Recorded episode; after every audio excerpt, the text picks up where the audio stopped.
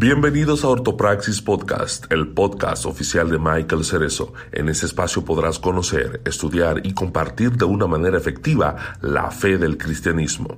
Nos enfocaremos no solo en la ortodoxia de las escrituras, sino también en la praxis de ella en nuestro día a día. Saludos a todos, bienvenidos a un nuevo episodio. Eh, un episodio en colaboración, como siempre, con mis amigos Alberto Alvarado de Redefiniendo Podcast, Wilfredo Alexis de Iglesia Podcast y este, su servidor, Michael Cerezo de Ortopraxis Podcast. Eh, ¿Cómo están, muchachos? Ese layout me gustaba. saludos, saludos a todos. Gracias, gracias, hermano. Saludos. Estoy bien contento de verdad de estar aquí otra vez. Este, el tema de hoy es un tema que me encanta, así que estoy emocionado, loco, ¿verdad? Porque comencemos, porque entiendo que sí va a ser de mucha bendición y creo que es bien necesario y está bien arraigado tal vez a muchos de nosotros. Eh, así que, ¿verdad? Un momento para reflexionar sobre esto. Así que estoy bien contento, bien contento por, por eso, Alberto. va a estar bueno. El episodio de hoy va a estar súper bueno. Por lo menos yo estoy contento. Yo, por lo menos. yo lo que veo es que me río de todo eso, pero pues. Yo estoy contento. perdón. Yo estoy contento, pero porque Alberto ayer estrenó una sección nueva en su. Ah, by the way, Alberto ahora eh, tiene su canal de YouTube redefiniendo podcast, así que vayan y suscríbanse en allá. Que ayer estuvimos grabando una sección nueva que él va a estar haciendo allí. Más detalles, tiene que seguirlo en sus redes. Podemos decir, podemos dar un spoiler de algo. Son realmente, eh, va a estar, por lo menos a mí me emociona eso porque me, me, gusta. Vamos a hacer video reacciones de, pues, de mensajes, de, de, ideas, ¿verdad? Doctrinales o teológicas que están corriendo por ahí, cosas que dicen. Y, y pues algunos, están, algunos están bien al garete, de verdad, como que. Así que algunos están bien chéveres, otros están, ¿verdad? Pero reaccionamos ahí, hablamos un poquito de eso, para que se entretenga un rato. Así, así que ya usted sabe, mire, eh, Alberto Alvarado PR en Instagram y Redefiniendo Podcast, Instagram, Facebook, Twitter, digo Twitter, no, este. Y ahora YouTube. Y ahora YouTube. YouTube ahora, y por supuesto, pues el, el, el canal de podcast en su plataforma favorita de podcast. Y Wilfredo Alexis, este, lo puedes conseguir como Iglesia Podcast en Facebook, en Instagram, en YouTube también. En YouTube sería eh, eh, rayita iglesia. Sí, cierto. Este, y bueno, pues, a mí, pues, ustedes saben, Ortopraxis Podcast en Instagram, pero Michael J. Hacer esos, esos son mis redes. Básicamente, eh, hoy vamos a estar hablando acerca de yo declaro, yo decreto, yo reclamo, yo recibo, yo arrebato. Hablo, profetizo. Y creo que este es un tema eh, interesante, emocionante, confrontante. Y todas las de antes. Y yo diría hasta delicado. Porque esto que nosotros vamos a compartir hoy es algo tan normal que ocurre en todas las iglesias cristianas. De hecho, eh, ocurre en mi comunidad de fe. Eh, yo creo que en todas las comunidades de fe ocurre, hermano. Es que, es que se ha convertido casi en una, en una, ¿cómo es una subcultura? Dentro de la cultura de la iglesia. No sí, e, es, algo súper normal. este, yo crecí con esto, pero... yo lo eh, llegué a hacer. Claro, yo también. Y yo sé que Wilfredo también. Definitivamente. Vamos, ahí vamos, vamos, a llegar ahí. con mucha fe. Ajá vamos, a, vamos a llegar ahí, sin duda alguna. Vamos a explicar este, cómo llegamos aquí. Y, demás, pero antes, eh, yo primero quiero que veamos un video. Eh, de verdad que yo no sabía. Yo quería coger un ejemplo para ilustrar lo que vamos a estar hablando hoy. Saludamos a la gente que se está conectando por las multiplataformas, by the way, haciendo este paréntesis, y a nuestros oyentes que están escuchando la versión podcast. Si usted quiere ver la versión eh, video o, eh, o, lo quiere ver en vivo, pues puede buscar a, mi canal de YouTube, Michael Cerezo, o también lo puede ver en el Facebook, eh, en, mi, en mi página de Facebook o en la de Alberto. También que estamos transmitiendo en vivo. Y los que están viendo, los que están escuchando en Spotify, sepan, lo repito, porque hay mucha gente que cuando lo digo me dicen en Spotify. Y yo, sí, en Spotify. Si están escuchándonos en Spotify, pueden tocar la aplicación y cuando se levanta, donde sale la imagen usualmente del episodio, ahí pueden estar viendo el video. Así que, para los que no saben, pues hay video en Spotify. Sí, e-, es, nuevo, pero existe. Sí, eso es lo, nuevo de Spotify. Bueno, eh, traté de buscar sí, yo, yo traté de buscar un video. Eh, me han venido muchísimos cantantes cristianos, me han venido a la mente muchos predicadores. Pero yo dije, yo voy a buscar a alguien que yo no conozca, eh, simplemente para traer una ilustración de lo que vamos a estar hablando hoy y, por qué es importante que lo hablemos. Entonces, eh, no vamos a atacar aquí a nadie, ni vamos a echarle la culpa a nadie, ni vamos a echarle la culpa a quien lo haga actualmente, porque nosotros estábamos ahí.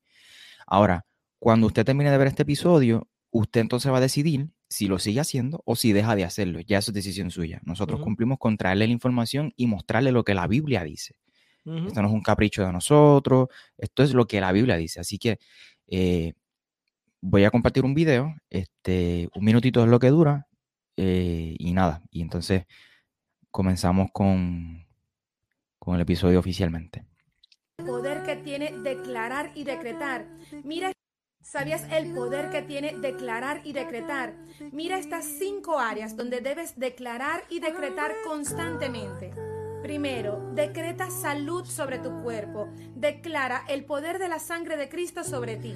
Dos, decreta provisión abundante sobre tu vida. Dios es el dueño del oro y de la plata, así que no te debe faltar nada. 3. Declara protección constante sobre ti y sobre tu familia. El ángel de Jehová acampa alrededor de los que le temen y los defiende. Cuarto, decreta victoria sobre cada una de tus batallas. Recuerda que no debes luchar en tus fuerzas, sino en el nombre de Jesús. Y quinto, declara salvación sobre toda tu familia. La palabra dice, yo y mi casa serviremos a Jehová. Comenta si declaras todas estas cosas. Yo creo que ya hay... Bueno, ¿qué pasa entonces si alguno de mi familia se pierde? No tenía fe. No tenía quizás la suficiente fe. Exacto, eso es lo que normalmente la gente dice. ah, y by the way, by the way, yo creo que, lo más interesante, eh, por lo menos para mí, como estudiante, eh, es que ella utiliza un versículo para, decir, eh, utiliza un versículo para eh, del que dice de Josué, yo y mi casa serviremos a Jehová para declarar salvación sobre toda mi familia, pero eso tiene un contexto.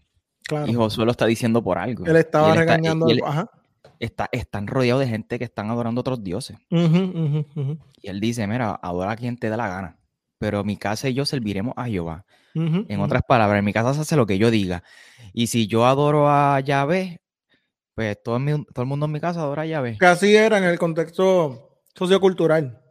Por la mujer se, tenía que someter a y la una fuerte, pero en ese momento, eso era así, la familia entera se tenía que someter a la creencia del padre de la eso Es bien importante por, eh, resaltar eso, porque por eso es que Pablo, cuando está hablando con el soldado romano, que el soldado romano le dice, ¿qué tengo que hacer para ser salvo? Pablo le dice, cree en el Señor Jesucristo y serás salvo tú y tu casa. Cuidado con ese texto, porque uno de los profesores, uno de mis profesores, compartió una anécdota en donde su mamá, eh, digo, su mamá no, este, una mamá perdió a su hijo en, lo que se conoce en Puerto Rico. Eh, no era en Puerto Rico, pero en Puerto Rico se conocen los puntos de droga, en, problemas de narcotráfico y todo esto. Eh, la mamá creyó en Jesús y el texto dice que cree en el Señor Jesucristo y será salvo y tú tu casa. Y ella se aferró a eso, ¿no? Y ella declaraba y decretaba y oraba. Eh, pero su hijo murió, se lo mataron. Mm. Este, tú sabes, que hay que tener mucho cuidado. Ahora, cuando entendemos lo que, cuando entendemos el contexto, eh, podemos darnos cuenta que Pablo le dice, cree en el Señor Jesucristo tú y tu casa también será salva. ¿Por qué? Porque en, tu, en, la, en aquel momento se hacía lo que la figura del hombre, ¿no? El hombre era el de la casa, exacto, la cabeza.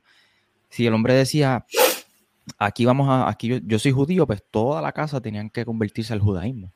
Lo mismo si el hombre o el sacerdote o el jefe o la cabeza del hogar se convertía al cristianismo o confesaba a Jesús como su salvador, pues por consiguiente su esposa y sus hijos y toda su familia, todos los que vivieran ahí, iban también a, seguir al mismo Dios, ¿no?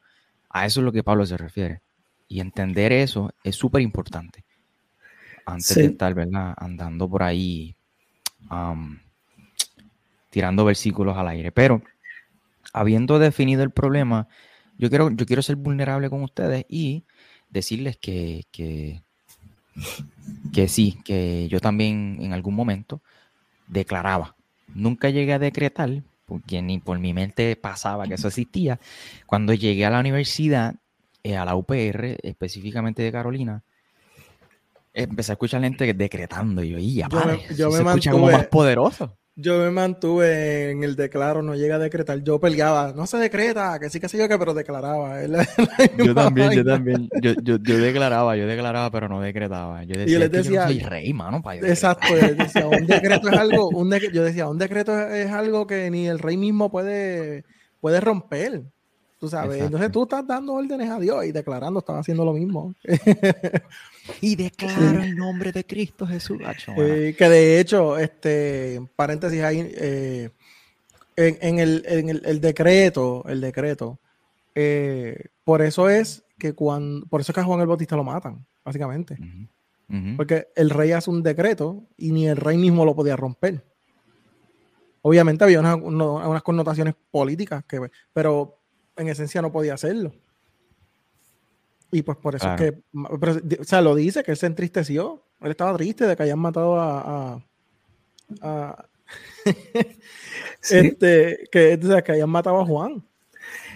Sí, um, hay, otro, hay otros aspectos que están creando un problema precisamente con esto también. Y es el hecho de que aquí en Estados Unidos eh, surgieron más de una noticia, pero recuerdo una en particular donde una pareja relativamente joven eh, pues fueron acusados de homicidio involuntario porque su bebé estaba sufriendo, eh, ¿verdad?, una enfermedad muy terrible y ellos no lo llevaron al médico porque su pastor les enseñó que ellos tenían que tener fe y que declararan la sanidad sobre su bebé y su bebé terminó muriendo. Ellos nunca llevaron a su bebé al, hospital. Eh, y esto es bien duro, ¿no? Porque entonces estos padres son enfrentados con una realidad eh, en la cual entonces buscamos algunas explicaciones para poder eh, decir, ah, no, pero entonces que no tuvieron suficiente fe, como mencionamos ahorita. Exacto, eso es lo que dicen. ah, pero no pasó, no pasó, pues ¿qué pasó? El problema no estaba en decretar o declarar, el problema es que tú no tuviste fe. Ajá, entonces, ¿qué pasa? Que eh, yo en lo personal, este, este tema para mí me, me, toca mucho, ¿verdad? Porque yo me arreglé también bastante a esto. Yo también declaré, confesé. a ti desaté de todo, este, y realmente eh, tuve unas situaciones que hasta el sol de hoy me parecen un poco traumáticas, porque eh, pues yo soy alérgico al, pescado. Eh, no, a los mariscos, por favor. Si alguna vez me invitan a su casa, me pueden servir todos los mariscos que quieran, pero soy alérgico al pescado. ¿Y qué pasa? Que a mí me enseñaron que entonces si yo tengo suficiente fe, yo declaro que el pescado no me va a hacer daño y me lo puedo comer. Así que enfrente del pescado yo declaraba, estoy como joven, como casi niño realmente, eh, inocentemente, eh, declaraba que el pescado no me iba a hacer daño y sufrí varias, eh, varias ¿verdad? reacciones de alergia, episodios de alergia fuertes. y, Eso es una excusa para ser irresponsable, yo pienso. y, y, fíjate, ah, es algo que se mencionó también en el episodio de Redefiniendo el lunes con los comentarios. Hay gente que de muy buenas intenciones que utiliza esto y, verdad, eh, porque suena bien, suena muy bien y, y todos, bueno, como le digo, aquí ya todos eh, hemos dicho, ¿verdad? Que todos hemos participado de esto hasta que nos encontramos y damos pie con la palabra. Eh, pero, ¿verdad? Hay ciertos pasajes que, que si se filtran a través de esta teología, que, ¿verdad? Dicho sea de paso, no es cristiana, entonces, pues hay, pasajes que parecería que están ah, dándole algún tipo de, eh, eh, ¿cómo se llama? Apoyo a esto, que realmente pues no es así. Bueno, yo por lo menos, este, hay, una, por, mira, por ejemplo, una, una, banda que a mí me gustaba mucho, porque la música de ellos era bien diferente. Eh, yo no sé si han escuchado de Conger, pero esa gente que, que, by the way, ellos, ellos hacían un blues cristiano bien brutal, me encantaba. Pero anyways, el punto es que esta gente creo que perdieron un bebé, una situación así, y en la iglesia le empezaron a decir como que, ah, ustedes no tuvieron suficiente fe. Usted, o sea, como que una cuestión así. Esa gente terminó apartándose. O sea, estamos hablando de personas que llenaban coliseos con 30 mil personas. Literalmente se, se, apartaron. O sea, no es que solamente se apartaron, es que literalmente se volvieron ateos. O sea, a ese, a ese, extremo llegaron. Ellos literalmente son ateos. Y, para mí, por lo menos, eso fue bien chocante. Claro, bro. O sea, estamos hablando de, una, de unas personas que, que, que lo siguen cientos de miles de personas. Y por tú decirle, ah, no tuviste la suficiente fe, pues entonces te, quedaste. O sea, como que no pasó lo que tú esperabas. Eso es, eso es que es casi, no sé, yo pienso que eso es casi una hechicería o brujería, esta cuestión de. Sí. Yo, ¿entiendes? Y, eso es bien serio. ¿Alguna, ahora que tú hablas de eso, alguna experiencia que tú hayas tenido declarando, decretando, reclamando, yo, yo nunca reclamé, nunca decreté. Aunque escuché una persona que dijo una vez en una iglesia, me acuerdo que decía, este, cada vez que iba a decir algo, decía, profetizo y hablo que, y decía lo que iba a decir. Profetizo y hablo que, y yo decía, ¿de qué le está hablando? Yo no entiendo, yo no entiendo qué le está diciendo. Una experiencia así que yo haya tenido como tal, yo no, yo no recuerdo, porque yo tampoco usaba mucho esas expresiones. La usaba de vez en cuando, pero no era algo que era parte de mi, de mi, sea, no era, no era costumbre, no era costumbre mía tampoco. Era como que ah, declaramos que el nombre de Jesús, qué sé yo, whatever. Sí, yo, básicamente yo cuando oraba era que normalmente pues, declaraba. Y Will, pues ya nos contaste un poquito de tu experiencia, ¿no? Eh, un poco fuerte, mano. Claro, y eso fue, eso es alguna, ¿verdad? Perdón que te interrumpa, pero es, alguna de pocas porque tuve muchísimas experiencias realmente, ¿verdad? Pero eh, hay otras que todavía, honestamente, hasta me da vergüenza compartirlas porque no, no puedo creer al punto que esto ha llegado así, ¿no? Honestamente. Eh, y esto puede ser bien serio porque hay mucha manipulación alrededor de esto y mucha culpa, mucha, mucha culpa. Eh, esto es bien, bien triste. Así que la palabra no, no sustenta esto y yo creo que podemos ver entonces algunos de esos versículos para que para que veamos, ¿verdad? sí, ¿a qué se eh, refiere? Antes de continuar, eh, primero que nada me gustaría este, que hablemos un poquito del origen de, este problema, que quizás ahí me puedas dar la manita a Wilfredo, sí. Eh, y dejarle saber a nuestros oyentes y los que nos están viendo, este, los comentarios vamos a, compartirlo al final y, y compartir sus aportaciones Mientras tanto, los vamos a ir pasando en la pantalla, pero no, es que nos vamos a detener a leerlo. Eso vamos a darlos al final, ¿está bien? Eh, pero para que sepan que los estamos leyendo, los estamos poniendo en la pantalla. Así que en algún momento del episodio estaremos interactuando con ustedes, pero gracias por estar ahí con nosotros. Ahora sí, declaramos, decretamos, reclamamos, arrebatamos y todo lo amo. ¿De dónde viene toda esa vaina?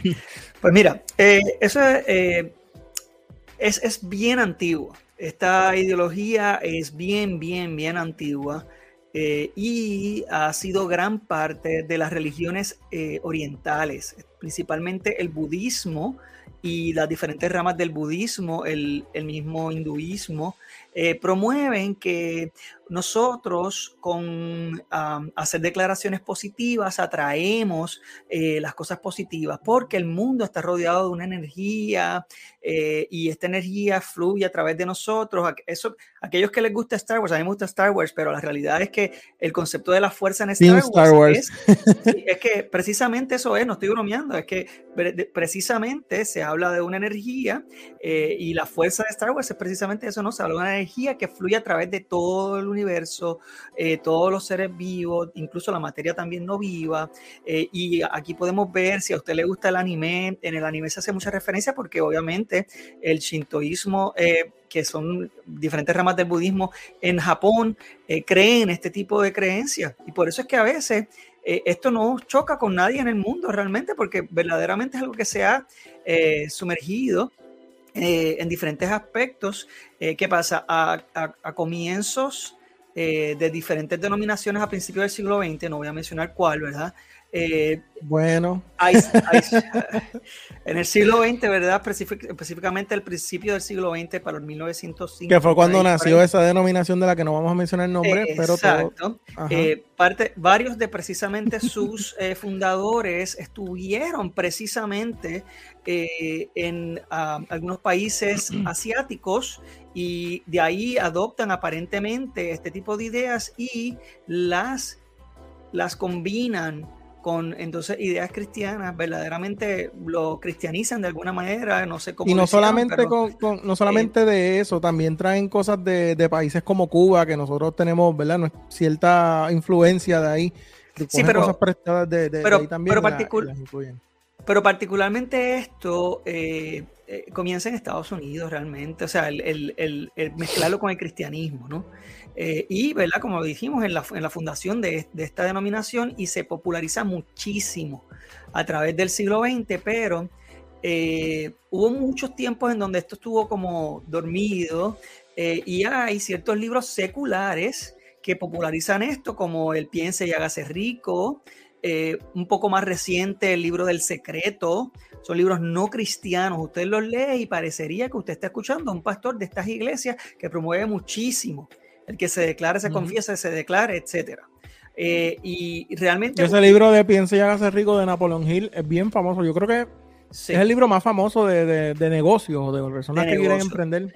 Que si usted, que si usted lo lee, o sea, vuelvo y repito, esto no es un hombre cristiano. Y esto, o por lo menos el libro no es cristiano. Y usted va a ver que las declaraciones son sumamente parecidas a, ¿verdad? a personas que, que, promueven este tipo Yo lo tengo aquí. de fe. Eh, realmente eh, es importante que nosotros entendamos que esto no viene de la Biblia, viene de religiones orientales y no tiene ningún fundamento bíblico. Piense, hace rico, claro. Eh, yo lo leí en inglés, este libro es viejísimo también, pero sí, es muy popular. Y, también este pudiésemos decir que, que, viene por la filosofía o la secta, no sé cómo llamarle, del pensamiento nuevo llamado bueno, eh, la nueva era precisamente tiene mucho que ver también con eh, este acento, pero la nueva era definitivamente es, abiertamente eh, ideologías orientales.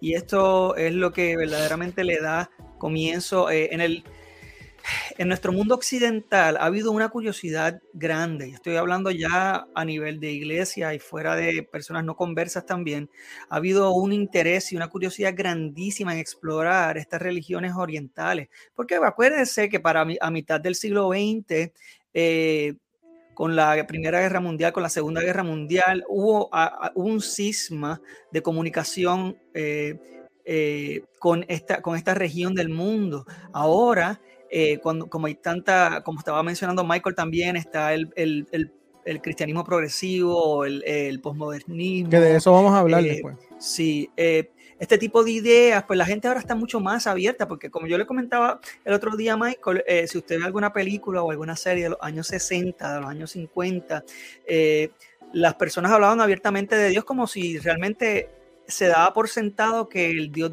cristiano era el Dios bueno y Satanás era el malo y lo demás era malo.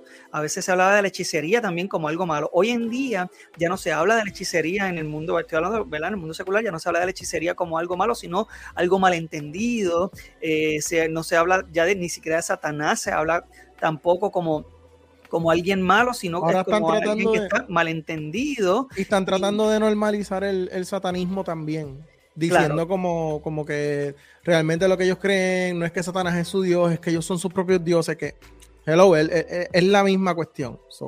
De hecho, eh, si usted explora eh, las creencias de la iglesia organizada satánica en Estados Unidos, que en verdad eh, al sol de hoy están luchando porque se reconozca a Satanás como alguien no malo, ¿no? como un ente no malo, como un símbolo no malo, porque esa iglesia realmente es atea, eh, precisamente promueve que nosotros somos dioses y que tenemos el poder de declarar precisamente estas cosas. Así que cuando usted está haciendo una declaración como esta, en la cual usted tiene el poder de poder hacer estas declaraciones para recibir algo que usted desea o usted entiende necesita, porque usted no es más que Dios para, eh, Dios para entender más lo que usted necesita. Sin embargo, eh, está haciéndose entonces igual a Dios, que es precisamente lo que Satanás nos ha venido vendiendo desde desde el Edén. De hecho, Wilfredo, perdona que, perdóname que te interrumpa. Algo que nosotros estábamos hablando en, el último, la última grabación que hicimos, este, pero no, no fue del podcast como tal, fue de una video reacción. Estábamos explicando que ese libro, de hecho, la, la, Biblia satánica, que fue escrita por, por Anton LaVey, creo que fue en el, en, el, en el siglo XX, pero creo que fue para los 60, por ahí, si no me equivoco, 70 este, básicamente lo que ellos promueven o lo que dice, que es el mandamiento principal de ellos, es hacer, hacer lo que tú quieras es el todo de la ley, más o menos. Así que, este... Y, ya Netflix se ha encargado de hacer eso con la serie de Lucifer. Ajá, ajá. De ponerle este al enemigo, ¿verdad? De una forma no tan mala, más amigable, como que lo hemos malinterpretado, lo hemos malentendido, caramba. Y que pobre, diablo, pobre diablo. pero básicamente, básicamente yo hago lo que me da la gana, eh, eh, es, un pensamiento satanista y cual, cualquier lo que estaba diciendo, cualquier parecido a la realidad o a algo específico, pues no es mi culpa, mi gente. como dice, como dice Jay, los datos son los datos. Le, retamos a que investigue, investigue, no nos crea, no nos crea. Investigue usted para que vea que este tipo de declaraciones surge de estas religiones eh, y va a ver cuán cercano es a lo que se está haciendo en las iglesias versus a cuando Jesucristo oraba. Jesucristo no utilizó nunca, y estamos hablando del Hijo de Dios, ¿verdad? La segunda persona de la Trinidad, Dios mismo, eh, y él nunca utilizó este lenguaje, al contrario, ey, ey, ey, ey, no te, no te adelante, caballote. dale rewind, dale no, rewind. Es broma, es broma, es broma. Es broma, sí, es broma Pero en el Getsemaní, en el, en el Getsemaní, él, él, él, él, dijo este, que, nos haga tu, que nos haga mi voluntad, sino la tuya. Ya se adelantó. mala mía, mala mía. No, no, no, es, es broma. Este, mira, y, y tú sabes una cosa, que Papi, acabas de soltar un código ahí, Alberto. ¿Cómo es que dice la ley ese de, la Biblia satánica? El todo de la ley, ¿cuál es? Ajá, hacer lo que yo quiera. O sea, eh, me lo sé en inglés. Do what thou wilt will be the whole of the law. O sea, como que hacer lo que tu voluntad es el todo de la ley, básicamente. Y, hay una expresión por ahí bien popular. O un disco, no sé, quizás. Que se llama. Chico. Eh, Pero básicamente. Este, hay, también, hay también un, hace unos años salió un documental, creo que lo pueden buscar en YouTube si no me equivoco, donde hablaban este sacerdotes de la iglesia satánica, literalmente este tipo de personas. Este, y ellos decían, mira, tú, tú no tienes que venir a, una iglesia satánica con nosotros para hacer, para hacer literalmente adorar a Satanás. Como que suena bien fuerte, suena bien fuerte, suena como que bien extremista. Pero la verdad, la verdad es que ellos decían, simplemente como que haz lo que tú quieras, date rienda suelta. ¿Tú quieres hacer esto? Hazlo. ¿Tú quieres hacer todo otro? Hazlo. Y, Ahora, vive la vida loca. Y ah, pelón. Tú sabes. Pero básicamente, ¿qué nos dice la Biblia? Que, ¿verdad? Cumplamos la, voluntad de Dios y no la nuestra. Que, no, que moramos al yo. De eso se trata. ¿Verdad? De nosotros ser obedientes a Dios y de cuando uno es cristiano, uno, uno renuncia a la voluntad para hacer la voluntad de Dios. Y la Biblia dice que esa, que esa, esa voluntad es buena, agradable y perfecta. Eso está en Romanos 12.2. O sea, que, que, lo pueden buscar. Este, así que, que, hay una distinción bien marcada entre, entre hacer, la, hacer la voluntad de Dios y las repercusiones que eso tiene para la vida de uno que hacer lo que le da la gana a uno y las repercusiones que eso tiene en la vida de uno. Porque si nosotros nos ponemos a ver la vida, que de hecho un tema que está bien, bien eh, trending es el tema este de Farruko, de lo que estaba pasando. Y yo vi un video, yo lo publiqué en mi, en mi Facebook, en mis redes, este, que sale, sale Farruko también hablando, sale Nicky Jan, sale Cángel, sale, ¿quién más sale? Eh, sale Anuel, y Anuel sale diciendo que Bad Bunny también se siente así. Todos están, están diciendo, mano, yo lo tengo todo, pero yo me siento vacío. Entonces, ellos hacen lo que les da la gana. Ellos tienen fama, tienen esto, tienen lo otro, aparentemente lo tienen todo, pero están vacíos. Porque eso no llena. Entonces, entonces cuando muchas veces lo que hacemos es que cuando entonces nos convertimos, empezamos a traer ideas místicas o casi, ¿me entiendes? Como para entonces tratar de, de, porque yo, en mi opinión, todo se trata en cómo yo puedo manipular para que las cosas salgan como yo quiero que salgan. Y a lo mejor no es con este pensamiento directo de voy a manipular a Dios. Mucha gente simplemente no sabe lo que están haciendo. por eso es que es importante saber, educarse, conocer. Es que este mensaje suena bien empoderador. Y por eso es que mucha gente se siente, cuando uno se siente como impotente, eh, porque tal vez es que... Depende de la voluntad de otro. A veces desespera, honestamente. Mira, somos honestos, a veces desespera esperar por la respuesta del Señor. No tenemos la paciencia. Y si alguien viene y nos dice, ah, pero no te preocupes, tú puedes manipular esa voluntad, ¿sabes? Tú tienes el poder de manejar esa voluntad. El poder de... sí, usando el, usando el texto, usando el texto de el poder de, ¿cómo es? El poder de... A, eso vamos, a eso vamos ahora. Pues perdón, eh, perdón. Dale, utilizando, vamos a leer unos cuantos versos, muchachos, si pueden ir viendo el, el bosquejo para que leamos. Voy a comenzar con Mateo 11:12 y voy a utilizar la Reina Valera de 1960 porque esa es la que mayormente se ha utilizado para eh, tergiversar, ¿no? O, crear este, uh, malinterpretar estos textos. Y entonces quizás puede seguir Alberto con Primera de Pedro y, con, y sigue entonces Wilfredo con, con el que le sigue y así sucesivamente. Vamos allá. En esta parte vamos a estar hablando o compartiendo los versículos que mayormente se utilizan para decir que Michael, es que yo, quiero hacer un paréntesis, yo quiero hacer un paréntesis. Michael es este lo que lo que nosotros, por lo menos yo, Michael es súper organizado, así que este tenemos un bosquejo porque Michael toma su tiempo para hacer un bosquejo y todo. Yo eh, vamos, vamos a hablar de este tema, dale, vamos por ahí para abajo. Yo me lo sé de memoria o a veces se me olvida, pero pero Michael es bien organizado, así que quería Michael, gracias porque es que quería decirlo. Así que vamos allá. No, es bueno que la gente sepa que no nos paramos aquí a hablar, a disparar a lo loco. Tú, más este, que, porque, bueno, sí. No, ninguno, porque lo hacemos juntos.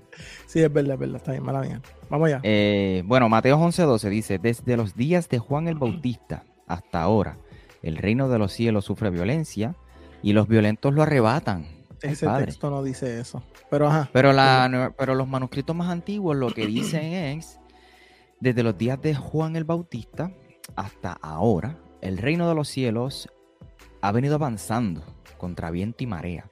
Y los que se esfuerzan logran aferrarse a él, porque todos los profetas y la ley profetizaron hasta Juan. Eso es lo que dicen los manuscritos más antiguos. Primera de Pedro 2.9. O sea, espérate, espérate. Eso, eso no quiere decir entonces que, que eso quiere decir que no hay guerra espiritual. Eso quiere decir que, yo no arrebato nada. No hay que gritar, no hay que arrebatar. No hay que, ah, yo arrebato. Por, poco canto una canción precisamente. ah, no. No quiero hacer referencia. No. hagas eso, no hagas eso. No, pero, no, pero es que lo iba a hacer automáticamente porque después yo siempre cada sí, que sí, una canción en la cabeza de lo que estamos hablando la cantamos. Y por vacilar iba a cantar y como que, uh, no, no, mira, este, ok, voy a seguir con el próximo texto que, di que dice, más vosotros sois linaje escogido, real sacerdocio, nación santa, pueblo adquirido por, por Dios para que anuncie las virtudes de aquel que llamó de las tinieblas a la luz admirable. Sí, ese texto básicamente es como que yo soy nación santa, pueblo escrito por Dios.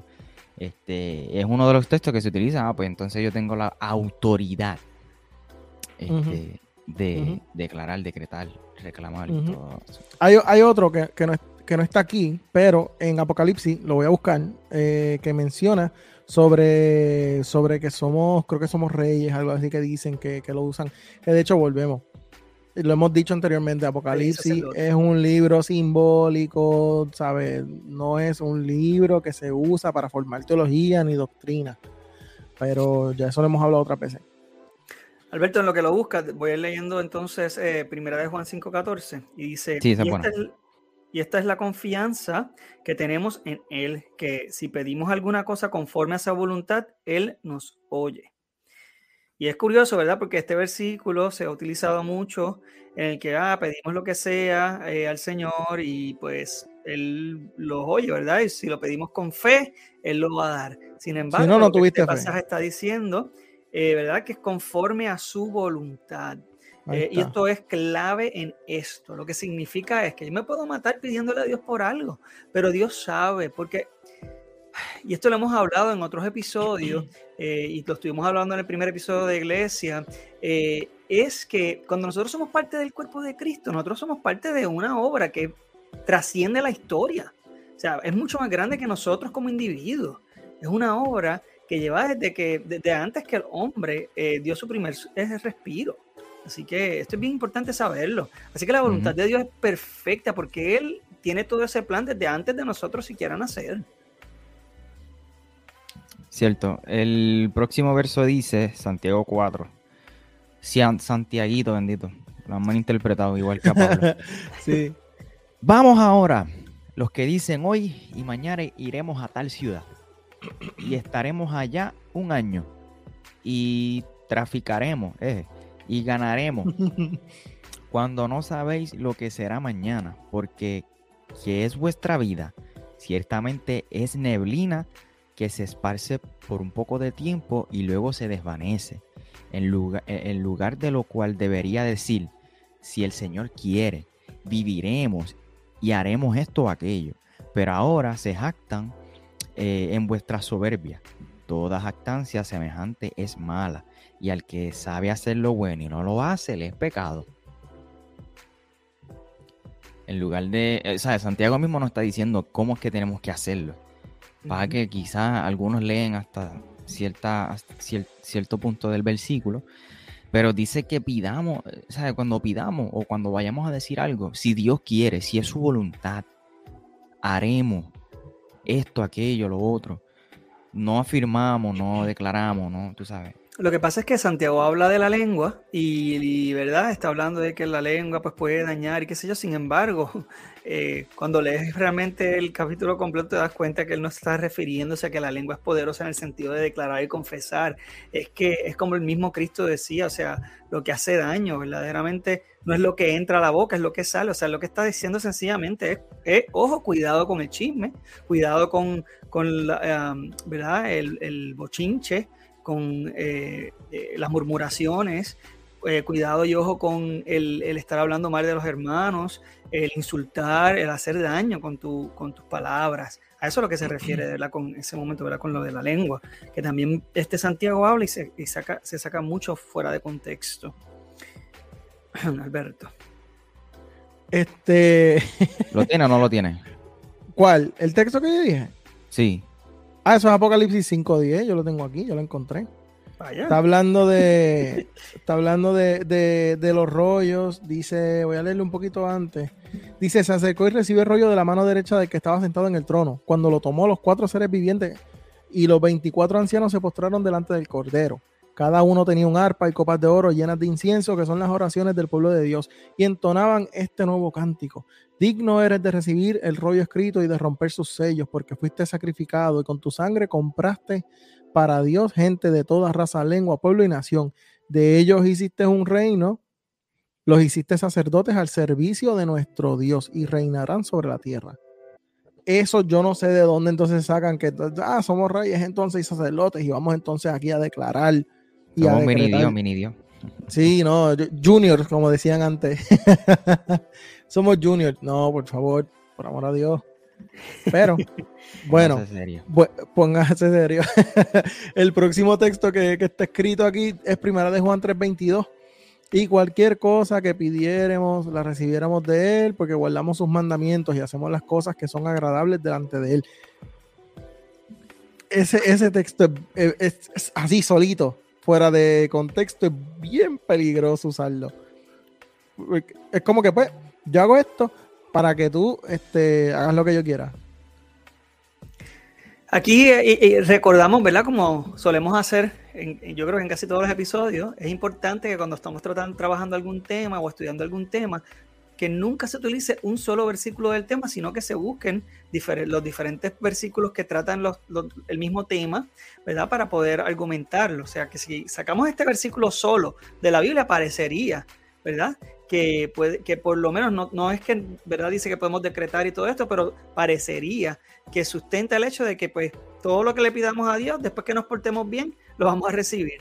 Pero lo que pero verdad, cuando lo vemos a la luz del otro pasaje que, que, que, ¿verdad? lo escribe también Juan, dice eh, que es según su voluntad. Claro, y, de hecho, si, si, te dejas llevar por lo que dice el mismo texto que acaba de leer Alberto, eh, dice que cualquier cosa que tú le pidas, lo vas a recibir. ¿Por qué? Porque guarda sus mandamientos. y porque haces las cosas que son agradables delante de Él. No necesariamente porque no tienes fe, sino quizás es porque no estás viviendo una vida de acuerdo a, agradable a, obedeciendo a. Que no esté en la voluntad de Dios, que pase, punto. Por las razones que sean, porque también nosotros queremos juzgar el criterio de Dios, mano. Claro. Eso a mí me Sí. molesta. De verdad. Me da un coraje porque la, la gente quiere juzgar el criterio de Dios. O sea, como que Romanos capítulo 9 le va a decir el barro al alfarero qué hacer. Está en. Romanos capítulo 9, creo que es el versículo 15 por ahí. Lo pueden buscar, está en ese capítulo del versículo 10 en adelante. Dice, entonces vamos a esta decir... esta cuestión de declarar y, de- y decretar y arrebatar y, y todo, todo lo ar, este, básicamente está echando a un lado la soberanía de Dios. By the Y way, estamos, sí, No, que by the way, lo del Romanos capítulo 9 está en otro contexto, porque está hablando de algo específico, pero el principio sigue siendo el mismo, que no es que el principio está sacado de contexto, básicamente. Pero, ajá, sigue hablando, perdón. pues sí que, que, que declarar y decretar y reclamar y toda esa cuestión, este, echa a un lado eh, la soberanía de Dios, echa a un lado eh, la perfección de un Dios tan grande y entonces comenzamos a utilizar a Dios a nuestro antojo y eso no, no, el no- genio, el genio. Exacto, es como el genio de la lámpara, exactamente. No debería ser así, punto. Tenemos que respetar la soberanía de Dios. Dios mío, si tú quieres, si es tu voluntad, Padre. Pero nada, eh, nos quedan dos versículos de los, de los textos que mayormente se utilizan para sacarlos fuera de su contexto. No sé a quién le toca. Voy yo. Eh, Salmos 2.8. Pídeme y te daré por herencia las naciones y como posesión tuya los confines de la tierra. Dios mío. Vamos a, vamos a recordar Pídeme, pídeme. Sí, Pídeme que yo te doy. vamos Vaya, a ese, es- ese salmo es mesiánico. Más nada, me quedo callado. Claro, y vamos a recordar que los salmos primero son canciones, ¿verdad? Son, eran himnos eh, y eh, eran escritos en un ámbito real, o sea, de la realeza, que tenían que ver con el ámbito político, eh, monárquico. Eh, incluso sabemos que muchos de los salmos los escribió David, por ejemplo, algunos lo escribió Salomón, otros, ¿verdad? Asaf, creo que era el otro. Ajá, y verdad, o si no, eran personas que eran eh, eh, o que dirigían el- el- la orquesta del rey, o sea, estamos hablando de gente con posición política que de por sí, eh, Sí, no era cualquiera, haciendo- Claro, y, y en estos pasajes que en el- los salmos aparentaría, aparentaría estar hablando todo el tiempo de una promesa de adquirir terrenos, eh, victorias, etcétera. Se refería literalmente a victorias, que estas eh, personas, ¿verdad? Dirigían ejércitos. Mira, entonces, Eh, estamos hablando de gente con poder político. entonces no hay salmistas hoy en día. El Salmo 151 no está por ahí. Hermano, hermano, vamos, vamos a en el tema mejor, vamos a en el tema. Este, pero bueno, eh, te toca de hecho, Alberto. Mira, sí, voy, 16. voy yo, voy yo, voy yo. Este, pero bueno. que sí, ese salmo es mesiánico. Este, le está hablando Dios a Jesús. Te voy a entregar las naciones, by the way. Eso tiene una explicación que pudiese ser hasta otro podcast hermoso. Eh, pero cuando dice te, te daré las naciones, está hablando de. Se refiere a, la- a los paganos, ¿no? A los gentiles como tal. Porque el mundo conocido era el mundo literalmente que se conocía. Roma, Claro. Palestina, Israel, ¿me entiendes? Eh, por eso cuando Juan, específicamente Juan, gente, cuando Juan habla del mundo, de tal manera amó Dios al mundo. Y cada vez que usa la palabra mundo, no es que se refiere a, toda- Al a globo, todos los habitantes. globo. No, no, no. No es que se refiere a todos los seres humanos del planeta. Se refiere al mundo conocido. Ojo con eso. Bueno. No sé. Eso, eso es bien importante decirlo porque la gente piensa que la Biblia fue escrita en español el año pasado en Latinoamérica, en Bayamón, en, Puerto Rico, con, con un español que nosotros podemos entender, ¿sabes? O sea, otra. Y, y entonces, pues, yo pienso que eso es una excusa para, para no estudiar y no, y no aprender, tú sabes. Y Sí. el último versículo, que yo creo que es el más así, no sé, eh, dice, y a ti te daré las llaves del reino de los cielos, y todo lo que tú ates en la tierra será atado en los cielos, y todo lo que tú desates en la tierra será Ay, desatado en los cielos. Ese sí que yo lo he escuchado tantas veces, ¿Qué, qué? Súper mal usado. Mira, yo les voy a decir esto. Yo, yo, yo conozco gente que vienen de iglesia, ¿ok? Amárrate.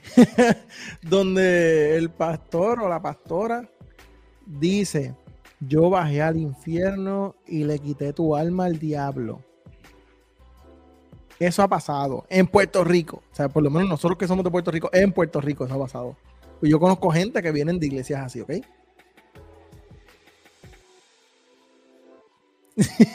yo no sé. Eh, volvemos a lo mismo siempre, ¿verdad? Eh, todo se trata de contexto. Este pasaje se menciona bajo un contexto muy particular y, y Michael está sin palabras. y en la traducción se pierden muchas cosas aquí también, en este, en este versículo también en particular.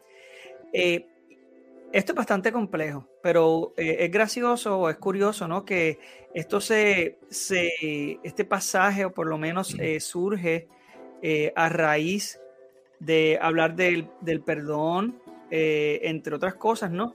Y el atar y desatar no tiene absolutamente nada que ver con el contexto en el que se está utilizando hoy en día.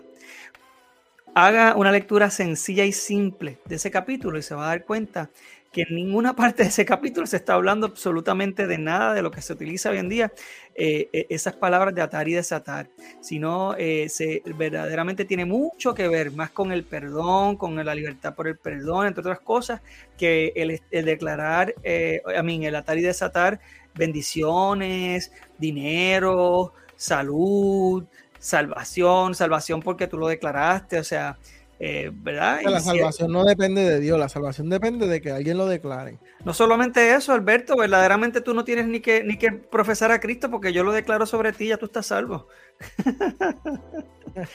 Ay, Dios mío. Que de hecho hemos hablado anteriormente de Romanos 10:10 10, que habla de la salvación, que dicen que con el corazón se cree para la justicia y con la boca se confiesa para la salvación.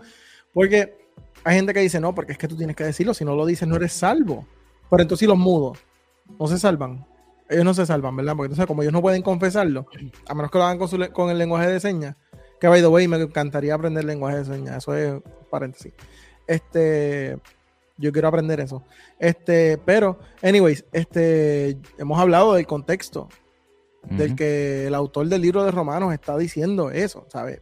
Volvemos para los romanos, que era para quien iba dirigida la carta, el César era su Dios. Ellos adoraban al César. Y entonces tú literalmente estás cambiando de Señor. Tú estás diciendo, no, pues, o sea, mi Señor es Cristo. Y eso es a lo que se refería. Eso era firmar una sentencia de muerte, literalmente, en aquel momento. Que de hecho, en Hechos, capítulo 1, versículo 8, 9 o 10, uno de esos tres, eh, menciona, menciona el, el, que dice: recibirán poder, lo hemos dicho otras veces también, y recibirán poder cuando venga sobre vosotros el Espíritu Santo eh, y me serán testigos eh, en toda Judea y Samaria, hasta los confines de la tierra, testigos, está, está, eh, eh, mártires, literalmente, esa es la traducción. O sea, ustedes van a recibir el poder del Espíritu Santo para ser mártires, para morir por la causa. Así que yo pienso que eso es algo que es súper interesante y es bueno hacer esa aclaración. Eso es así. Y para cerrar estos versículos mal interpretados, voy a traer el, lo que le llaman en inglés The Hall of Faith, o el Salón de la, de la Fe, ¿verdad? Eh, y es eh, Hebreos capítulo 11. Si eh, usualmente se lee Hebreos capítulo 11, verso 1, que dice después la fe, eh, la certeza de lo que se espera, la convicción de lo que no se ve. Y recuerdo muchas prédicas que decían, bueno, para eso que usted, no está viendo el BMW, así que usted tiene que creer con convicción, eh, aunque usted no vea el BMW, eh, pero usted lo confiesa y lo cree porque es una convicción que tiene que tener y como usted lo está viendo ahí, lo está viendo ahí en su parking, usted lo eventualmente lo va a tener.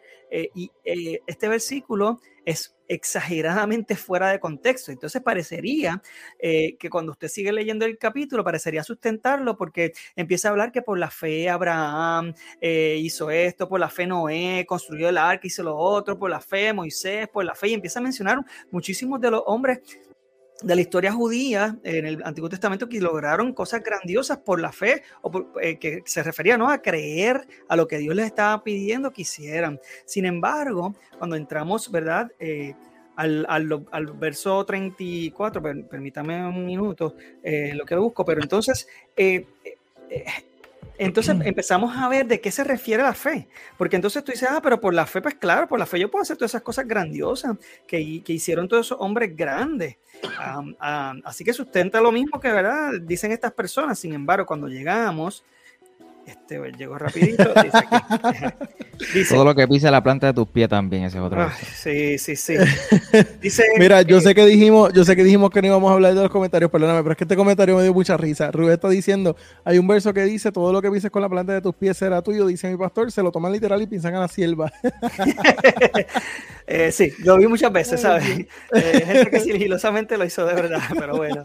Este, Hebreos 11, ¿verdad? Estaba, eh, como les dije, hablando de muchísimos de los hombres grandes y dice desde el verso 32, ¿y qué más digo? Porque el tiempo me faltaría contando de Gedeón, de Barak, de Sansón, de, Jefe, de David, así como de Samuel y de los profetas, que por fe conquistaron reinos, eh, ¿verdad? Por fe, conquistaron reinos, hicieron justicia, alcanzaron promesas, taparon boca de leones, apagaron fuegos impetuosos, evitaron filo de espada, sacaron fuerza de debilidad, se hicieron fuertes en batalla, pusieron en fuga ejércitos extranjeros. Y uno dice, pues tremendo, esto sigue, ¿verdad? Sustentando esta ideología.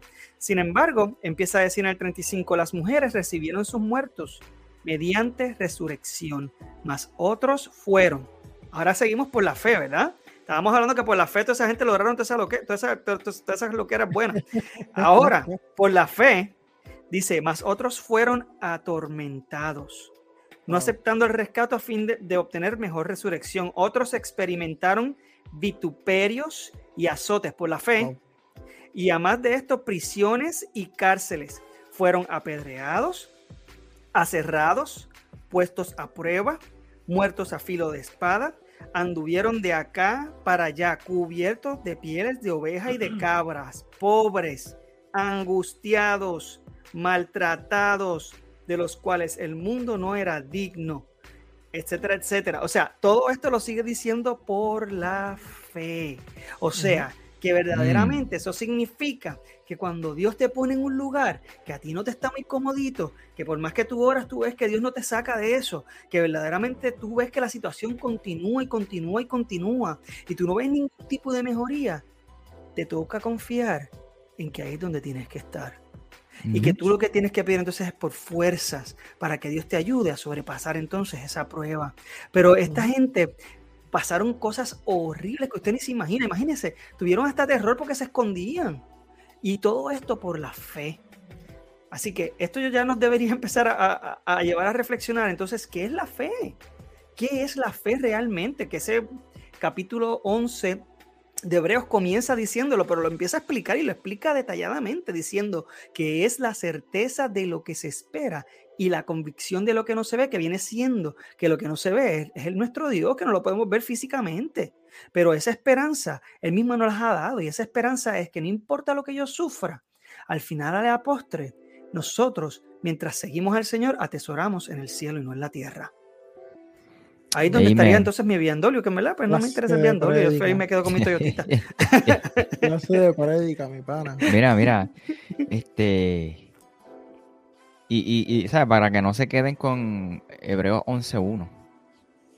Eso es importantísimo. Por favor, leanlo completo. Ya ustedes ven que para el verso 35 es que empiezan a ver las partes como que incómodas de la fe. Pero son cosas que tenemos que estar dispuestos. Si es que verdaderamente tenemos fe en un Dios real. Pero si usted no cree que, que su Dios es real, pues no vale la pena entonces sufrirlo de esa manera, ¿no? Pero sí, yo por lo menos creo en un Dios real que, merece que yo le entregue toda mi vida y hasta mi sufrimiento. Mira lo que dice Efesios 6:18. Oren en el Espíritu en todo momento, con peticiones y ruegos. Manténganse alerta y perseveren en oración por todos los santos. Oren en todo momento con peticiones y ruegos. No dice declarando, decretando, arrebatando y pisoteando y toda esa cuestión. Y todos los ando. ¿Qué dice Lucas 6:46? Este Alberto. 6:46. Lucas 6:46 dice, ¿por qué me llaman ustedes Señor, Señor y no hacen lo que les digo?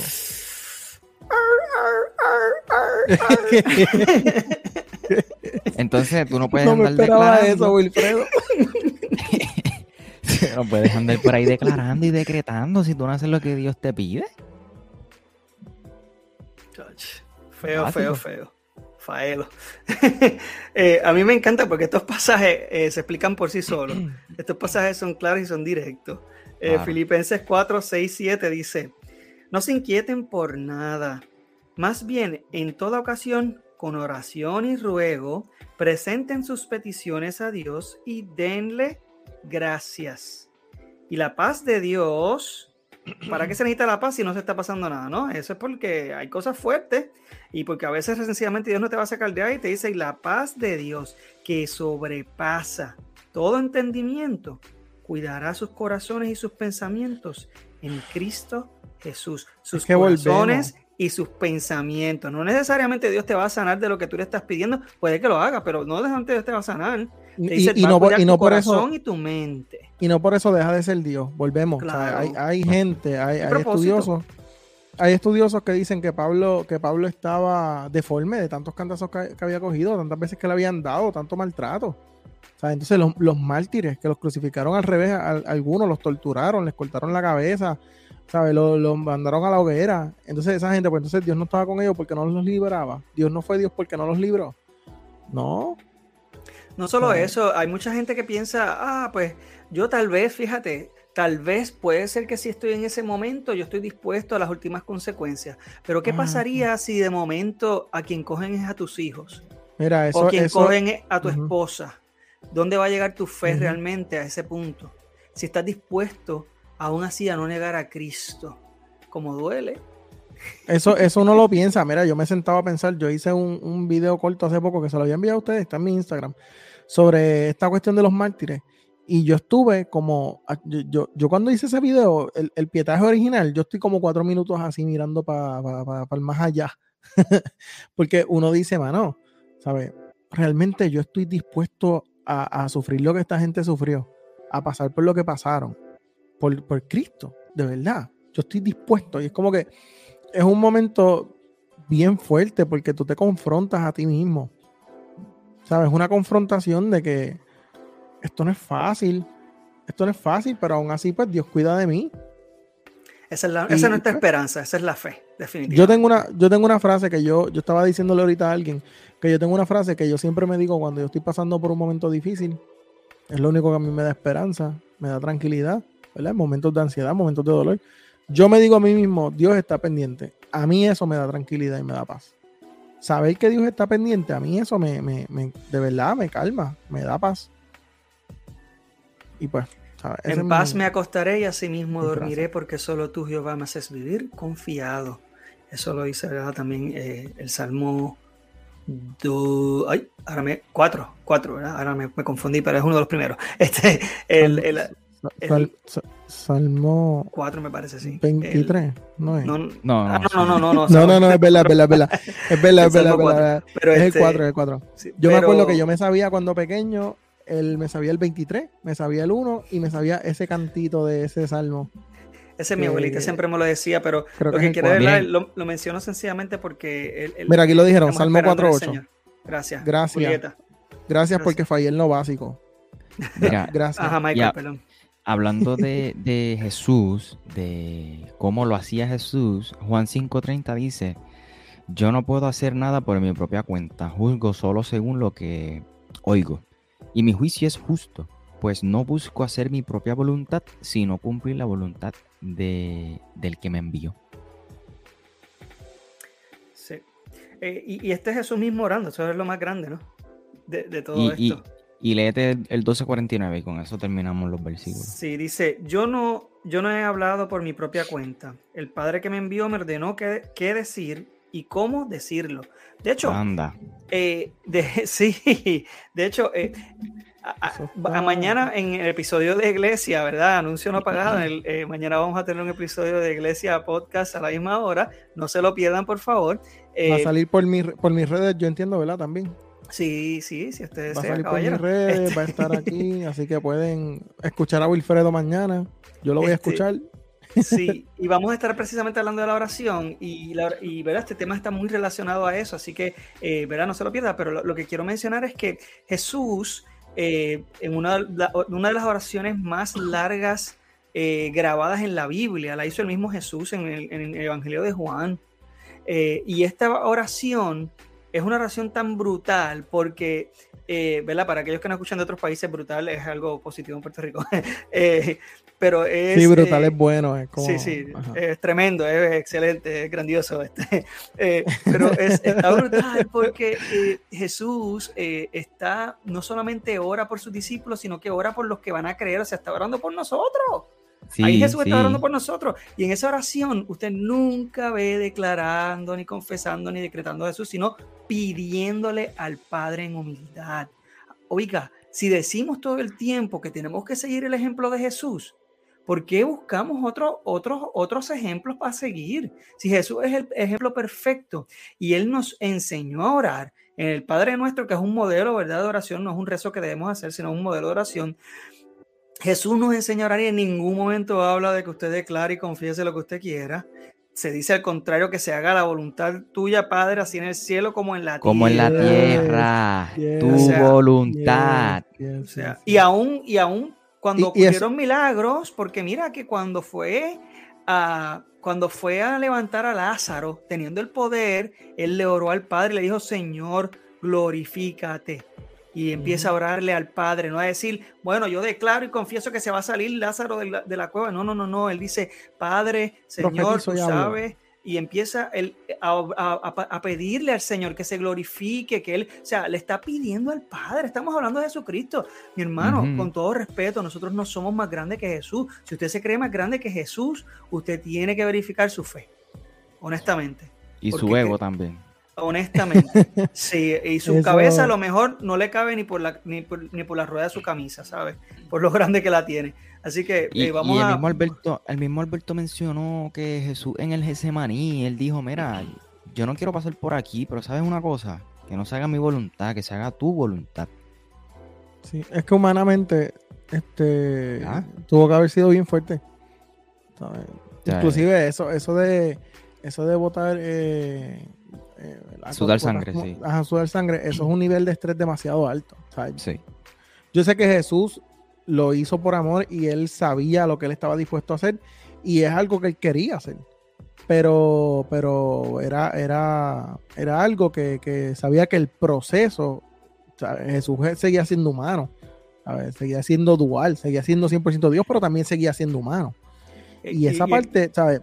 A mí, darme, yo, mira, darme un cantazo en el dedo del pie con la esquina de la cama a mí me duele un montón, imagínate, ¿entiendes? Perdóname, Alberto, te, que voy a decir, este, que verdaderamente, este, ay, a mí se me ya lo que iba a decir, estoy más loco. ah, ya recuerdo, ya recuerdo. Eh, ¿Verdad? Nosotros estamos, ¿verdad? Con mucha humildad eh, diciendo todas estas cosas, ¿verdad? Y presentando la evidencia bíblica de todo esto. Eh, recordamos, como dijimos al principio, que no, nuestra intención no es hacer sentir mal a nadie, sino al contrario, es que reflexionemos acerca del concepto de la fe que es tan importante y base para nosotros, eh, ¿verdad? Seguir al Señor, porque dice la palabra que sin fe es imposible agradar a Dios, imposible. Así que si usted no está eh, ¿verdad? Teniendo el concepto real de fe, usted entonces no, no puede agradar a Dios. Usted, es, es importante que diga que usted, eh, y es imprescindible que usted practique la verdadera fe para que pueda entonces ser capaz de agradar al Señor. Quien va a darse cuenta que la fe tiene que ser en Jesucristo porque somos incapaces de agradar a Dios. Joana Gandía hizo un honrón ella dice, la oración modelo, en la oración modelo no se usa ninguna de estas palabras. Que ni siquiera los Avengers la utilizaron para adquirir sus poderes. Ay, mi madre. Ahí está. Gracias, Joana. Bueno, comentario. en esa nota. Pero ¿qué hemos dicho hasta ahora? ¿Qué hemos dicho hasta ahora? Pues mira, primero comenzamos um, viendo un video en donde esta eh, persona estaba decretando sanidad sobre su vida no sé, si estuvieses enfermo, entonces habría que eh, preguntarnos, ¿no? Eh, salvación sobre su familia, utilizando un verso que quizás no es el más adecuado. eh, hemos dicho que esto de declarar, decretar y, reclamar y toda esa cuestión tiene su origen en el misticismo, en, en, el libro este de Piense y hágase rico, en, en el, nuevo pensamiento, en el del secreto también. Este, o sea que no es algo cristiano. O sea que estábamos diciendo que básicamente ocurrió lo mismo que ocurrió con Constantino, en donde él introdujo cositas paganas ahí. Ay, bendito. En la iglesia. Pero si entramos por ahí, señor. Se repite la historia, caballo. Eso es así. Pero, pero tú sabes lo más, lo más. Yo, aquí hay un montón de gente eh, comentando que le agradecemos por sus comentarios, que están muy de acuerdo con nosotros. Pero, gente, ustedes mismos que están comentando, haga el ejercicio y verifique en su iglesia cómo habla, predica u ora la gente que está a su alrededor. Y usted se va a dar cuenta que eso está en todas nuestras iglesias. Eso está presente. Porque se ve algo que es inofensivo, porque yo no lo, Dios conoce mi corazón y yo, Él sabe por, con, cuál es la intención con la que yo lo hago. Entonces no conocemos la palabra. Hemos mencionado un un chorro, como decimos en Puerto Rico, de versículos bíblicos. Un montón, un montón. de versículos bíblicos. Muchos. Este. Nuestra jerga boricua es bien difícil, pero nada. Este, hemos, hemos, hemos mencionado muchos textos que se, se han malinterpretado y también hemos utilizado los textos para dejarles saber a ustedes, hey, eh, esto es lo que dice la Biblia, este es el modelo de oración, así es como tenemos que dirigirnos hacia Dios, orar hacia Dios. Usted no reclama ninguna promesa de nada, porque Dios no nos debe nada. Dios no, está en deuda con nosotros. En todo caso, nosotros estamos en deuda. Tú sabes, ya Dios hizo todo en la cruz, punto, con Jesús. A eso fue lo que Él vino, a salvarnos. no vino que si a, sanarnos, que si a hacernos prósperos, no vino nada de eso. Yo no estoy diciendo que Dios no, no se dé, o sea, yo no estoy diciendo que que Dios no lo hace. Dime, dime tú qué padre no desea que sus hijos estén bien. Pero el, el, lo hablábamos el lunes, el enfoque principal o, o, sí, el, enfoque principal de la muerte de Jesús era para salvarnos de nuestros pecados. Punto. That's it. Amén. Eso es así. Yo, yo pienso que a veces nosotros no entendemos el peso que conllevaba eh, el pecado del ser humano y, y, realmente el peso que, que Jesús cargó en la cruz. Y por eso es que nosotros le ponemos como que todos estos aditivos a la cruz. ¿Sabe? Gente, la salvación es por gracia. Y esa gracia, para que fuera gracia, tuvo un precio. Y ese precio no lo pagamos nosotros. Y yo creo que a veces nosotros no entendemos eso. Y, y para mí es bien chocante porque entran, entran cosas como habíamos estado hablando de brujerías y todo este tipo de cosas, que eso, eso es innecesario. Y eso lo está diciendo literalmente, como decía Pablo, vuelven a crucificarlo. Vuelven a poner a Cristo en la cruz. Pero ¿qué dice la Biblia? Dice que él, él se burló de las potestades y de... O sea, o sea, se burló de ellos en la cruz. Por eso es que es gratis. Por eso es que es gracia. Es un favor inmerecido que no merecíamos. Y Jesús tuvo que venir a, a pagar. ¿sabes? Como dice Filipenses 2, el versículo del 5 al 10 Dice él, que él no estimó el ser igual a Dios como cosa que aferrarse, sino que se humilló. Si nuestro propósito, perdóname, si, si, nuestro propósito eh, ha sido transformado por la sangre de Cristo, nuestro propósito debería ser cumplir la obra de, Cristo. Y esa obra eh, no conlleva eh, tantos recursos físicos. me explico.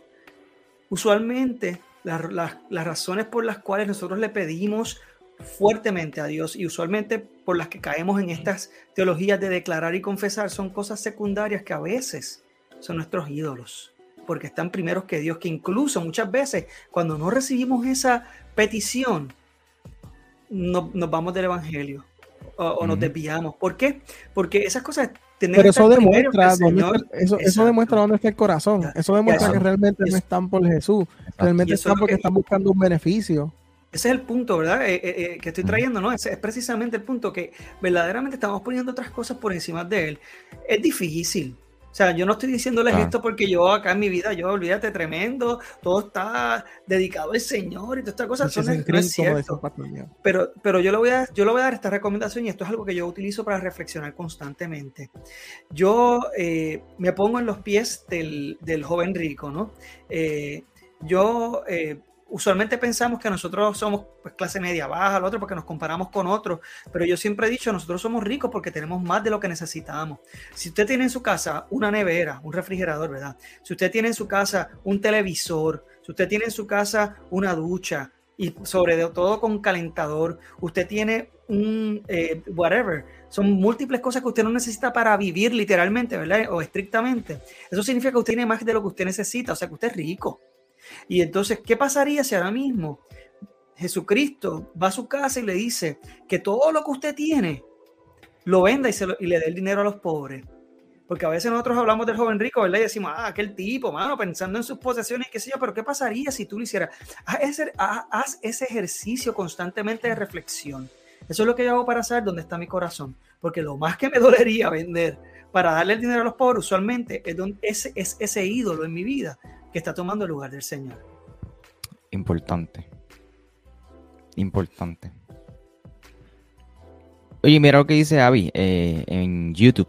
He escuchado a personas usar Romanos 4.17 de nueva versión internacional de llamar las cosas que no son como si fuesen, aunque creo que está fuera de contexto. Es clásico también. También este, dicen por aquí. Uh, este, este comentario sí que me, impactó mucho. Ruth dijo ahorita que sí, sí, sí, sí, sí, la hija de una hermana se suicidó y, le dijeron que ella tuvo la culpa. Sí, sí. Eso fue cuando, cuando estábamos hablando de que no tuviste suficiente fe o ese tipo de cosas. eso, eso, eso es bien insensible, yo pienso. Que eso es otro tema que podemos hablar en otro momento sobre el suicidio, si van para el cielo, para el infierno, qué dice la gente, qué dice ¿sabe? Como que, nosotros podemos concluir según la Biblia, porque la, yo, yo pienso que la opinión popular, yo, pienso que tenemos que crecer como cristianos, punto. Pero ajá. Ella misma, Ruth, eh, dice, hay muchas frases que se oyen bien, pero no son bíblicas, debemos tener mucho cuidado. Eh, nos estaban viendo por ahí desde... Eh, ahorita leí un comentario por ahí. Bueno, Joana Gandía dice, dentro del cuerpo de Cristo nos gusta repetir o hacer algo que quizás no conocemos, ni por qué lo decimos o hacemos. Y esas son las personas que caen bien a todos los lugares. Pero si eres de los que preguntas ante las dudas o la falta de conocimiento, pues eso trae problemas. Eso, eso es bien importante, eso es bien importante, eso es bien importante que se hable. Y a mí me pasó por mucho tiempo si tú cuestionas la, teología de la iglesia, si tú cuestionas ideas que se están predicando, que tú dices como que, espérate, pero esto no me cuadra con la Biblia, o esto no me hace sentido, y tú preguntas, no es simplemente el hecho de contender, tú preguntas, tú, pero ¿por qué es esto? Porque no entiendo. Este, pues ya, pues eso trae problemas, porque, y eso son, hay, las iglesias que hagan eso, hay que tener cuidado, y lo hemos hablado anteriormente, son conductas sectarias. Nosotros no estamos en secta. Obviamente, una cosa es también la persona que pregunta dejarse guiar. Esos son otros 20 aparte. Que hay una sana teología, una sana interpretación de la Biblia, pues uno también se tiene que dejar guiar y saberse someter. Pero si ese no es el caso, son conductas sectarias, ¿sabes? Y eso, eso se ve más de lo que uno piensa. ¿sabes? Hay iglesias que no te dejan tener novio o novia fuera de la iglesia, no te dejan casarte con alguien que sea fuera de la congregación. Eso es sectario totalmente. Tú sabes. Por ahí, Julián eh, Linet Ortiz. Chicos, Julián está molestando y Julián es amiga de, la iglesia, Julián y, Julián y Tommy. de Argentina. Oye, qué es. Yo me reí todo. De Argentina. Pero, pero hay alguien que sí está escuchando que es de Argentina, que sí lo puso. Eh, Julieta Galván. Julieta, Julieta. Ok, Julieta Galván, desde Argentina. Sí, um, yo quería, perdóname, quería este, hacer referencia rapidito bien el pasaje que mencionaron ahorita de Romanos 4.17. Porque, ¿verdad? Este pasaje se saca sí muchísimo fuera de contexto, lamentablemente lo escucho mucho y sonaría, ¿verdad? Que también sustenta esto, que es el que de, llamar las cosas que no son como si fueran. Voy a leer verdaderamente desde el capítulo 16, digo, desde el versículo 16, el anterior, es el, el, que mencionaron fue el 17, porque eh, verdaderamente con leer, eh, eh, de hecho, el 16 y 17 son una misma oración. Acuérdese que la Biblia no fue escrita en capítulos y versos, ¿no? Se hace para, para facilitar el citarla, ¿no? Así que quitando y removiendo esos numeritos de ahí, la realidad es que el 16 y 17 son una misma oración. Así que si usted cita el 17, está cortando la oración por la mitad. Esta oración completa dice, por tanto, es por fe, para que sea por gracia, a fin de que la promesa sea firme para toda su descendencia, no solamente para la que es de la ley, sino también para la que es de la fe de Abraham. Está hablando, ¿verdad?, de que la salvación, ¿verdad?, es por la fe, no por la obra, ¿verdad?, para que nadie se la gloria, sino es como fe de, la fe de Abraham, el cual es padre de todos. Continúa. Como está escrito, te he puesto por padre de muchas gentes, refiriéndose a Abraham, delante de Dios, a quien creyó, el cual da vida a los muertos y llama a las cosas que no son como si fuesen. Está hablando de Dios. Dios es el que llama las cosas que no son como si fuesen. Porque está hablando de antes, o sea que verdaderamente leamos, ¿verdad? El, la oración completa. Y lo menciono, ¿verdad? Porque esta persona eh, que lo mencionó en los comentarios, de seguro lo ha escuchado en su iglesia, así que cuando lo vuelva a escuchar, eh, hermana, por favor, mencione, ¿verdad? Que lean el versículo 16 también, que nos que de hecho es parte del 17, ni siquiera es el verso 17 completo, o sea, que se mencione completo para que entiendan a qué se refiere ese pasaje. Eh, ¿verdad? eso es básico. Ustedes saben quién es Armando Alducin, no sé quién es. No sé quién es. Armando Alducin, claro que sí, claro que sí. ¿Qué opinas de él? Tú qué sabes, no, yo no sé quién es. Este. Te tiré a los leones, papá. yo, bueno, puedo hablar en otro momento sobre eso, pero él, él es muy respetado.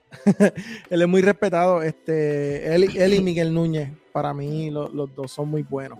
Eh, eh, lo que pasa es que ellos son, ellos son más, ellos son sensacionistas, son un poquito más hipercalvinistas, ese tipo de cosas. Pero, este, obviamente hace mucho tiempo que yo no escucho sobre el mando, así que no he escuchado, ¿verdad? No he escuchado cosas recientes sobre él, sobre su teología, etcétera. Pero, pero, Hay muchas cosas que por lo menos es, es bastante respetado. Ya.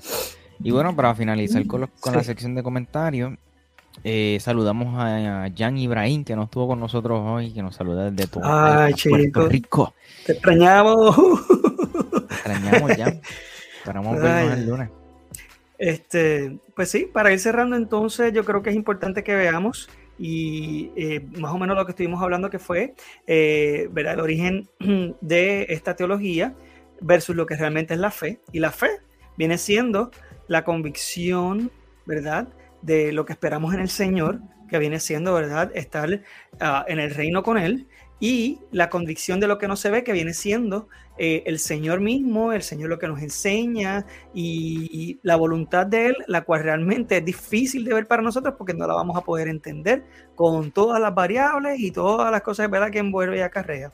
Así que cuando usted ore, ore con humildad delante de Dios reflexione, porque a lo mejor usted no decreta, no confiesa, no declara ni confiesa, recibe, ata, desata, etcétera, pero a veces con todo y eso eh, tomamos un tono de orden hacia Dios. Vamos a ser humildes delante del, que creó todos los cielos y la tierra y el universo eh, y sometámonos a Él. Es duro, es difícil, es duro para todos nosotros. Para nosotros les aseguro que también es muy difícil entender la voluntad de Dios. Sin embargo, eso es parte de la fe. Así que vamos hasta las últimas consecuencias a seguir al Señor. Y es buena, agradable y perfecta.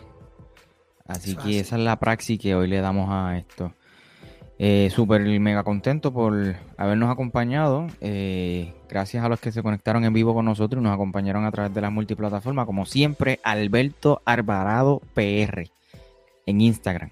Alberto Alvarado PR en Instagram su cuenta personal para que usted le dé, lo conozca y, también este Redefiniendo Podcast, que es su podcast, Instagram, Facebook, TikTok y eh, YouTube también. Eh, consigues también el, formato audio o podcast en tu plataforma favorita, Spotify, Apple Podcast, etcétera. Wilfredo, eh, Redefiniendo, digo, redefiniendo de nuevo. También colaboramos con Redefiniendo. iglesia, iglesia, eh, iglesia podcast en Instagram y Facebook, en YouTube, iglesia con e guion iglesia. podcast este, en YouTube. Y nada, lo buscan también en Spotify, Apple Podcast y todo eso. A mí me consigues en Spotify o Apple Podcast como Ortopraxis Podcast y en Instagram, Facebook, Twitter, TikTok, YouTube, etcétera, y todas las redes que tú te inventes como Michael Cerezo. Nada, mano, agradecido, como siempre. Gracias, gracias por estar con nosotros. Mañana sintonicen el episodio de Iglesia Podcast, donde estará hablando Wilfredo acerca de la oración. Y nos vemos el lunes en Redefiniendo Podcast. Gracias. Si te gustó este episodio no olvides compartirlo con otras personas. Recuerda suscribirte y activar las notificaciones. Para estar al tanto del nuevo contenido busca a Michael en las redes sociales como arroba Michael J. Cerezo, donde también publica contenido a diario. Para preguntas, invitaciones y o colaboraciones puedes escribir a www.michaelcerezo.com. Bendiciones.